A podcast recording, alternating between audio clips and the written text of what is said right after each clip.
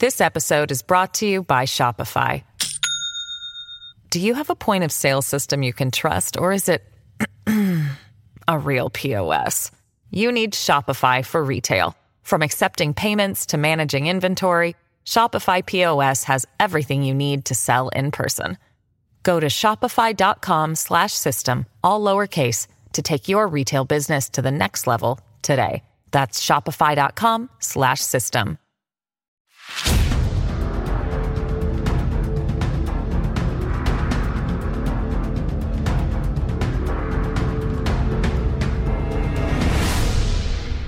はい、皆さんこんにちは。話題の事件へようこそ。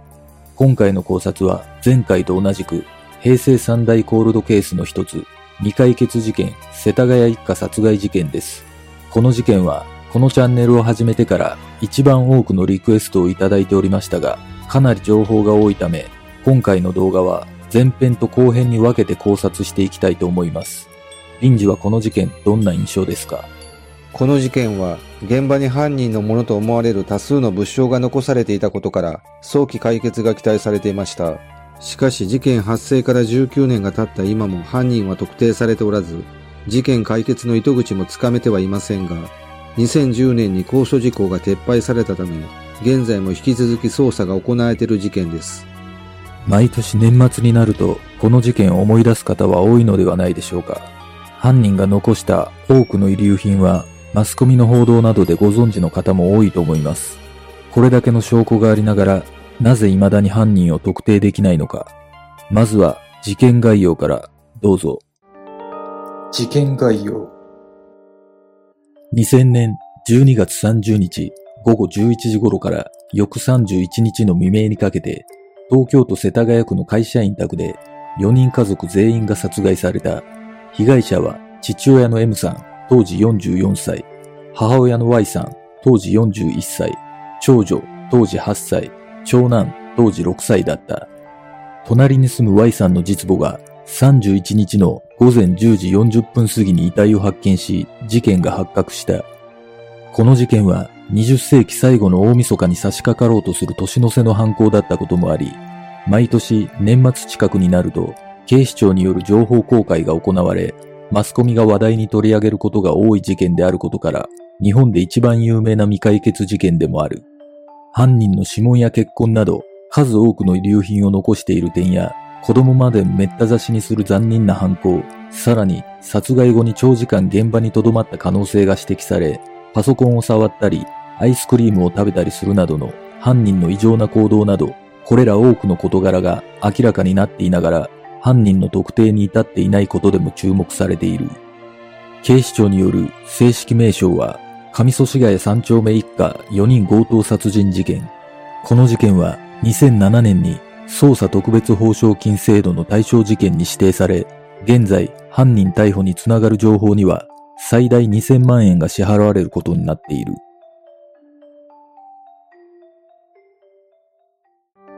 現場の状況この事件の殺害現場の状況は非常に残酷なため、あまり詳細に語られていないが、犯人像を考察する上で重要な要素が複数ある。この動画を通じて、どんなに悲惨な事件だったかを知ってもらうためにも、事実として分かっている現場の状況をお伝えしていくので、苦手な方はスキップしていただきたい。まず、犯行現場がどのようなものであったのか。1階の床はすべて血の海になっており、玄関の近くまで真っ赤に染まり、独特な血液の匂いで充満していた。2階に上がる奥の階段下に、普段着姿の父親がうつ伏せに倒れていた。愛用の縁なしメガネは鼻にかけたままだったが、後頭部には折れた柳葉包丁の刃先が突き刺さっていた。父親は全身めった刺しの状態で、直接の死因は包丁で胸部を深々と刺され、心臓横の大動脈を損傷したことによる失血死だった。中2階にある奥の子供部屋では、二段ベッドの下段で長男が仰向けに倒れていた。鼻血を出し、首筋に数箇所のうっ血が認められた。この長男だけが窒息死で、ベッドで寝ているところを左手で口を塞がれ、同時に右腕で首を絞められて死んでいた。そして母親と長女は2階へと上がる階段踊り場で、二人は全身血だらけで死んでいた。トレーナーとジャージ姿の長女は、まるで命乞いをするかのように、胸の前で手を合わせ、正座したままで前に倒れ込みこと切れていた。上下のスウェット姿だった母親の方は、その娘をかばうように横向きになり、娘の方に両手を伸ばして覆いかぶさるような格好で並んで倒れていた。捜査報告書によると、母親の死因は、心タンポナーデ及び出血性ショック死とある。犯人は包丁を心臓に達するほど深々と刺し、心臓から吹き出した血液が心膜空内に充満し、心停止させてしまった。一方、長女の直接の死因は、後頭部思想による頸髄損傷。犯人は長女の後頭部から首を切り取るようにして包丁を刺し、頸髄や気管を貫いた。特に母親については、顔の原型をとどめないほど切り刻まれていたという。しかし、それは当時の解剖所見であり、2008年から実験的に導入された最新の法医学鑑定システムによって 3D 画像で遺体の切相や思想、大打痕などを多角的に解析するハイテク化が可能になった。それによって現在ではさらに犯行状況を生々しく再現することができるようになっている。その最新法医学鑑定システムによって立体化された画像から犯行状況を読み解くとさらに戦慄の犯行状況が浮上してくる。犯人は何度も何度も執拗に母親の顔を包丁で切りつけた。しかも歯を寝かせて顔面の気丈に合わせて強く押し付け力を入れながらゆっくりとすでに傷がついている箇所ではさらに傷口に深く刃先を押し入れ力を加えながら歯をひねる。じっくりと時間をかけてしかも何度も繰り返して顔面を包丁でえぐっている。母親と長女、共に早い段階で喉を刃物で切りつけられており、悲鳴も出せない状況になった後、その顔面に必要に包丁で切りつけていたという、尋常ならざる凄惨な犯行現場が解析された。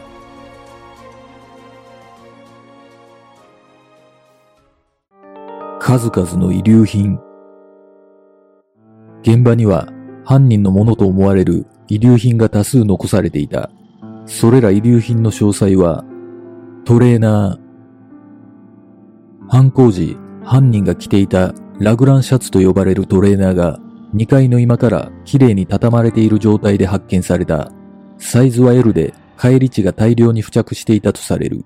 何度も洗濯した形跡があり、色あせていた。このトレーナーの胸付近に微量の蛍光剤が付着していた。付着してからは洗濯が行われていないものとみられることから、染料は事件直前に付着した可能性があるとされる。このトレーナーと同タイプ同サイズのものは全国で130着、都内では4店舗で計10着しか売られていなかったことも判明した。ジャンパー。量販店で購入できるもので、黒の L サイズのジャンパー。販売数は8万2000着。袖口からは犯人の血液型と同じ A 型の汗が検出されているが、帰り血も浴びず、2階リビングの椅子にかけられていたとされる。ポケットからは海岸の砂のほか、観賞用植物の花粉、枯葉、スズメより小さい鳥の糞も検出された。スニーカー。遺留品ではないが、現場に残されていた足跡から犯人が履いていた靴が判明している。イギリスのブランドで韓国のメーカーが製造販売していた。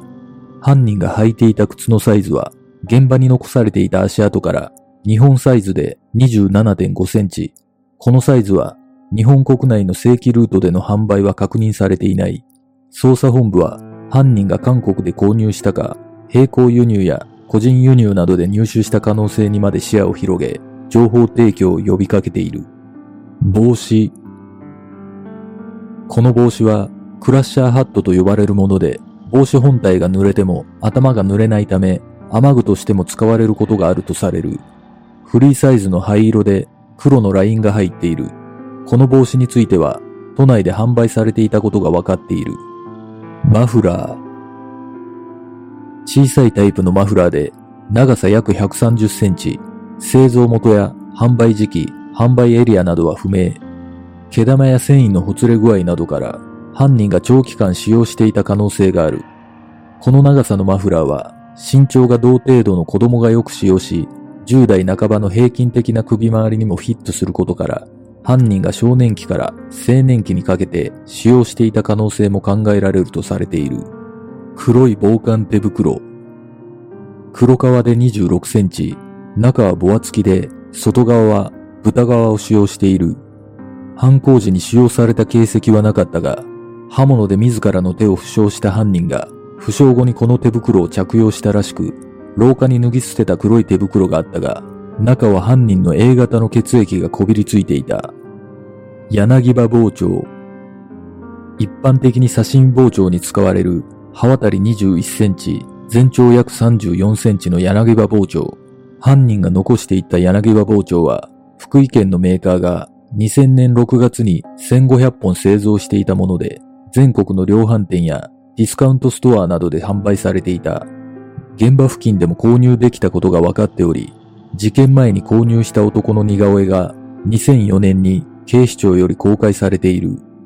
なお、この柳葉包丁は最初の凶器として使用されたが、犯行時に刃が欠けたため、被害者宅にあった文化包丁も二つ目の凶器として使用されている。黒いハンカチ。45センチ四方の黒で無地のハンカチ2枚が2階の踊り場付近と台所で発見された。ハンカチにはアイロンや洗濯の形跡も残されていた。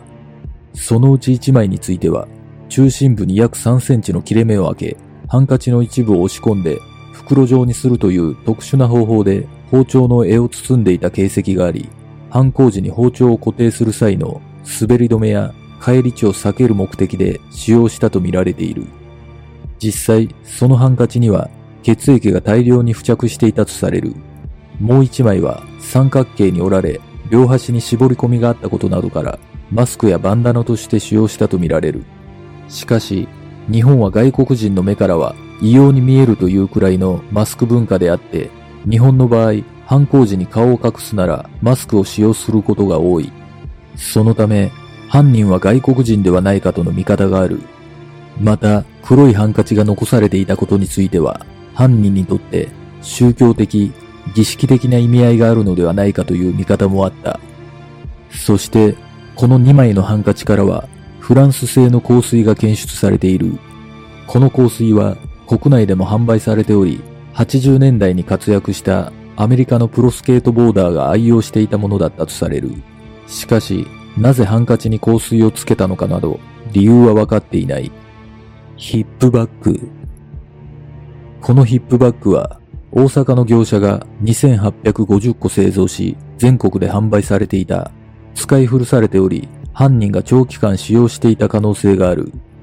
胴回りは70センチから75センチ程度に調整され、犯人は痩せ型だった可能性が高いと見られている。バッグの外側と内側には刃物による二十数箇所の傷があった。また、バッグの表面からは日本ではほとんど流通していない特殊な洗剤とみられる成分も検出された。さらに、洗剤が検出された部分と同じ場所やバッグの内側から蛍光塗料も検出されている。しかし、検出された物質については、その後の検証の結果、蛍光ペンなどを入れていた後という見解に至っており、学生時代によく使用される文房具でもあることから、犯人が学生であった可能性も視野に入れて捜査している。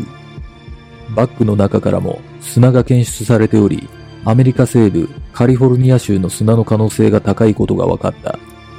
バッグの中にはその他にも微小なガラス玉、金属シリコン、ニッケル、銅、モナザイトなど細かい粒が大量に見つかっており、その中には日本に流通していない成分や一般の人には入手しにくいものまで含まれていた。捜査の結果、これらの数種類の物質はスケートボードの滑り止めに使われるグリップテープを削ったものである可能性があることが分かった。これらのことから、スケートボーダーが何らかの形で事件に関わっている可能性も浮かんだ。捜査本部では、スケートボードを扱う業者やバッグがスケートボーダーから別の人物に渡った可能性にまで視野を広げ、現在捜査している。また、カリフォルニア州への渡航歴についても重点的に捜査している。そして、バッグの中から犯人の DNA と一致している毛髪が発見された。毛髪は長さ約2.5センチとバリカンなどで刈られた長さ約1.5ミリの2本だった。蛍光剤。トレーナーやヒップバッグの内側に蛍光剤が付着していたが、他にも犯人の足跡などの形跡が発見されていない被害者宅1階車庫付近からも検出されている。車庫の線量は暗闇の中でブラックライトを当てることによって光り発見された。事件前に犯人や犯人と関係ある人物が現場を訪れた可能性、被害者と犯人に交流があった可能性も視野に入れて捜査している。後の捜査で父親の M さんは仕事などで蛍光剤を使用した形跡がないことも判明した。現場からなくなったもの。被害者宅にあった父親のトレーナーがなくなっており、犯人によって持ち出された可能性がある。そして、被害者が経営していた学習塾の授業料である現金約20万円がなくなっていた。現金が抜き取られたとみられる財布もあったが、銀行の預金通帳やキャッシュカード、貴金属類などは持ち出されていなかった。なお、これらの遺留品の詳細は警視庁のサイトで公開されている。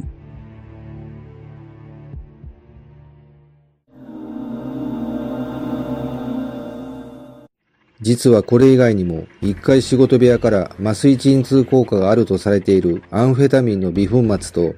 歩行時の音を消すために使われる特殊な革製ブーツの比較片が、さらに2階浴室からは、止血体として使われるラテックスゴムの破片が採取されたという情報もあります。これらは軍隊経験者が所有するような物証という見方もされており、様々な犯人像の考察がされています。もしこれらが事実とすれば、警察は軍隊経験者が所有するような物証に限って遺留品として公表していないのは、犯人しか知り得ない事実として公表していないのか、あるいは犯人が軍隊経験者であると都合が悪いことでもあるのでしょうか。これら多くの遺留品がありますが、私が一つ疑問に感じるのは、ヒップバッグの中にあったとされる複数の細かい粒や毛髪についてです。私自身、ヒップバッグを使用したことがないのでわかりませんが、長年使用していたとしても、バッグの中にこんなに多くの種類の細かい粒が入るのでしょうか。非常に違和感を覚えます。もしかしたら、操作を攪乱させるために意図的に入れたのではないでしょうか。そして、毛髪に関しては、2018年になって公表されていますが、なぜ事件から18年後の発表なのか、警視庁が毎年のように情報を小出しにする意味とは何なのでしょうか？皆さんはどう思いますか？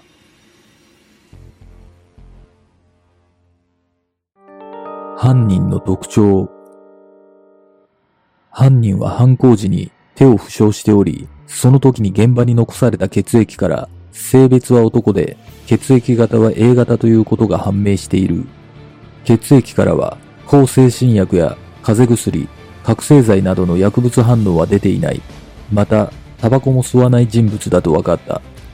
被害者の傷跡などから犯人は右利きの可能性が高いことが分かっている。犯人の指紋は渦を巻いたような過剰紋であり、指紋は被害者宅から十数個発見されている。服装などから身長は170センチ前後で痩せ型と推定されている。警視庁は犯人の年齢を事件当時15歳から20代と見ている。警視庁の指紋データからこの犯人が特定できないことから犯人は犯罪歴がないと見ている。犯行時の行動などから性格は大胆で図太いと見られるがトレーナーを畳むなど几帳面な部分も持ち合わせている。現場に残されていた血液の DNA からルーツをたどると、日本人には少ない方であることが分かった。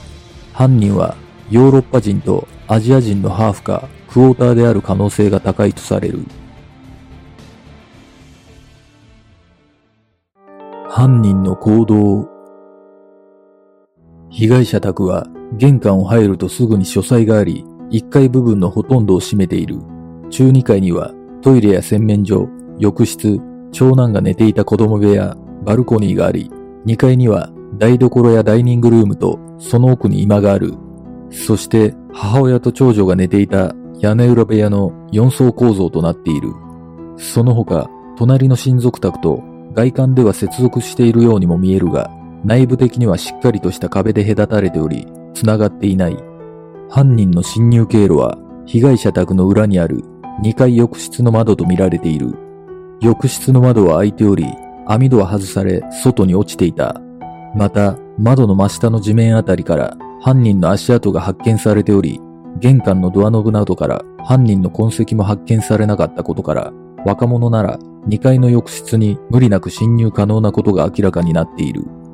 被害者の胃の内容物などから殺害の推定時刻は30日午後11時30分頃とされている。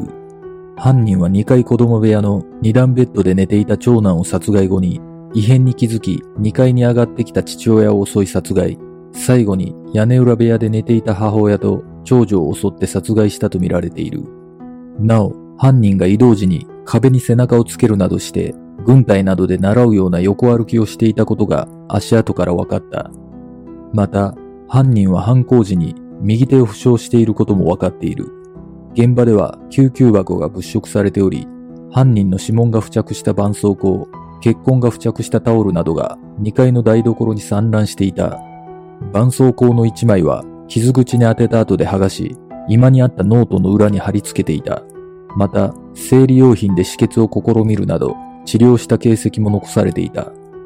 4人を殺害した後に、犯人が被害者宅の冷蔵庫からペットボトルの麦茶やメロン、アイスクリームを取り出して食べた形跡が残されていた。アイスの容器は2階の浴槽と今の座布団の上からそれぞれ1個ずつ発見され、1階のパソコン脇に2個が重ねられていた。犯人はアイスのカップを握りつぶして食べていたとされる。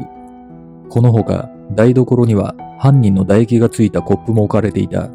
また、犯人が被害者宅を物色中にガムを噛んでいたこともわかっている。一方で、冷蔵庫にあったビールは手つかずに残されていたため、犯人は飲酒をしない人物である可能性がある。2階の居間では、ソファーにカード類、その付近には手帳や銀行の預金通帳、運転免許証など、生年月日のわかる書類などが仕分けされていた。また、戸棚や机などのほとんどの引き出しが下から順番に開けられ物色された形跡があり、これは空き巣特有の手口でもあるとされる。2階の浴室では浴槽の中に父親の仕事関係の書類や領収書、母親の塾の書類、止血をしたとみられる生理用品、タオル、アイスのカップなどが散乱していた。このことから犯人が家の中を物色して不必要なものを浴槽に捨てたことが考えられる。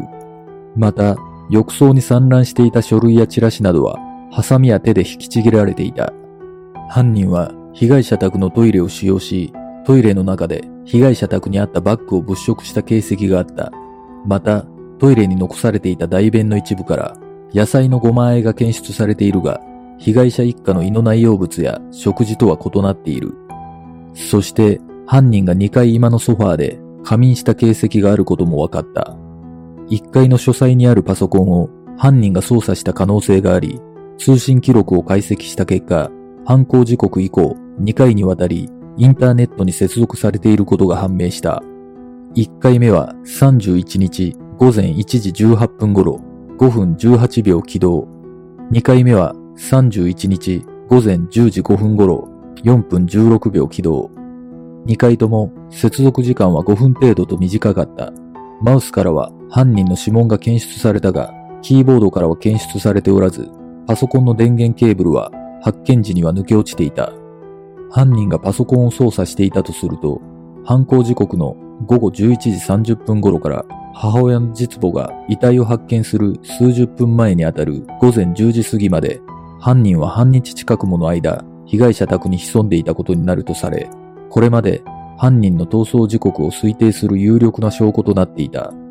しかし、再現実験を行った結果、マウスが落下するなどの衝撃でインターネットに自動接続する可能性があることや、2回目のネット接続では、被害者の会社のホームページが表示された以外の履歴がないことから、1回目のネット接続以降、犯人が夜間のうちに逃走した可能性が高まったと2014年になって報道されている。ネットの接続先は被害者の会社のサイトから大学の研究室のサイトや科学技術省のサイトなど専門職の強いサイトまで含まれていた。また、犯人は劇団四季の舞台チケットを予約しようとして失敗した可能性があるとされている。31日未明には被害者宅の電気が消灯していたという通行人の証言があるが、逃走後の移動手段、経路については現在分かっていない。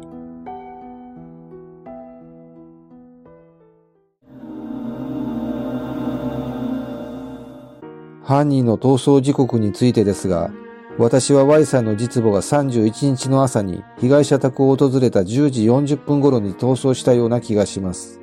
現場検証で被害者宅の電話線が引き抜かれていたという情報があります。電話は実母宅と内線電話で繋がっており、31日の10時頃に実母が被害者宅へ内線電話を数回かけていたと証言しています。だとすると、犯人は内線のコール音を耳障りと感じ、電話線を引き抜いた可能性が考えられるのではないでしょうか。そして被害者宅を実母が訪れた際のインターホンか、玄関を開ける音などに驚き、慌てて2階浴室の窓から逃走したのではないでしょうか。捜査の結果、犯人が侵入してからの行動はかなり詳細が分かっているという印象ですが、侵入経路については未だにはっきり分かっていないという情報があります。警察の見解では2階浴室とされていますが、犯人のジャンパーに窓枠などの擦れた跡がなく、外にあった足跡は逃走時のものしか確認されていません。犯行時に父親の M さんは1階にいたとされるため、外から1階に電気がついていたことが確認できたと推測すると、わざわざ誰かが起きている時間に窓から侵入するのはリスクが高いのではないでしょうか。殺害を目的とするならば、家族が寝静まった後の方がリスクはないように思えるのですが、だとすれば、犯人は犯行時刻より以前に家族が留守のタイミングを見計らって侵入していたのではないでしょうか。実は事件当日に使われていないスリッパから犯人の DNA が検出されているという情報があります。もしかしたら犯行時まで息を潜めて隠れていたとも考えられます。皆さんはどう思いますか？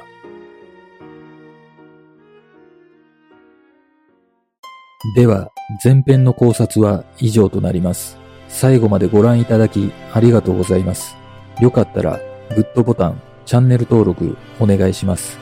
次回後編は